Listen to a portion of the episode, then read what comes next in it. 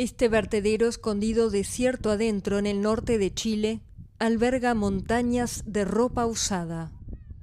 Coloridas colinas que crecen a diario a medida que unas 59.000 toneladas anuales entran por la zona franca del puerto de Iquique, a 1.800 kilómetros de Santiago. Son muchos los que se acercan a diario a revolver las montañas en busca de las mejores prendas para revender en sus barrios. Otros, como esta migrante venezolana, aprovechan para buscar prendas de abrigo. Bueno, hoy venimos a buscar ropa porque de verdad no tenemos, porque de verdad la botamos todo ya cuando veníamos ya de mochileando para acá.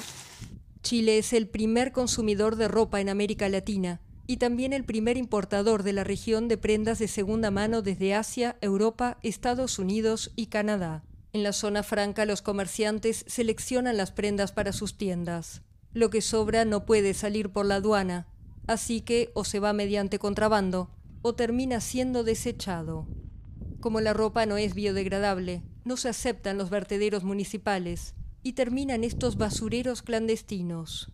Y esos residuos textiles se generan por la importación de esta ropa usada, donde hacen la selección donde hay un ejército de personas acá en zona franca y seleccionan la ropa premium, primera, segunda y la merma. Y esa merma es la merma que antiguamente se iba al desierto y que ahora nosotros la estamos aprovechando como una materia prima para hacer nuestros paneles de aislación térmica. Ecofibra ha hecho del residuo textil su materia prima. Fundada en 2018, fabrica termopaneles para viviendas sociales prefabricadas evitando la habitual lana de vidrio o lana mineral altamente contaminante. El aislante ecológico que han desarrollado los lleva a procesar hasta 40 toneladas de ropa usada por mes, en alianza con la zona franca en Iquique y con el apoyo de las autoridades ambientales de la región de Tarapacá. Bueno, es indudable el daño, eh, cierto, y el impacto ambiental que tienen estos microbasurales eh, en general y en especial los de eh, residuos textiles para las comunas donde están ubicados, fundamentalmente Alto Hospicio e Iquique. Ya estos microbasurales generan de vez en cuando cierto algunos incidentes de quema, lo que evidentemente produce cierta contaminación del aire y, y, efectivamente además también algunos están ubicados cerca de lugares poblados.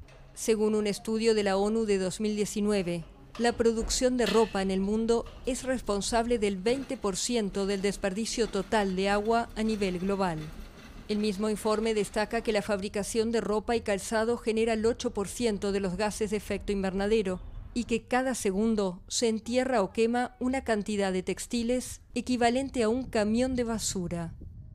Para intentar reducir el desecho textil de Chile, Rosario Evia fundó Ecositex en una antigua hilandería al borde de la quiebra. Ahora fabrican hilado 100% reciclado a partir de ropa en mal estado y retazos de textil y apuestan a la educación de la población para que se reduzca el consumo innecesario de textiles. Y hoy día, lo que te decía, estamos en ese punto de inflexión, donde las personas empiezan a pensar en este cambiar su decisión de consumo. Pero hoy día, lamentablemente, todavía no pasamos el punto. Entonces estamos en hablar de un mejor mundo, querer un mejor mundo, pero a la hora de comprar, sigo comprando lo económico. Uno salió de la pandemia y uno va y sigue viendo colas gigantes en Zara, H&M, Forever 21 y tiendas que están orientadas más al fast fashion con educación y una nueva ley que obligará a importadoras de ropa y textiles a hacerse cargo de sus desechos. En estas empresas confían en que la población sea más consciente de que la moda puede ser tan tóxica como los neumáticos o los plásticos.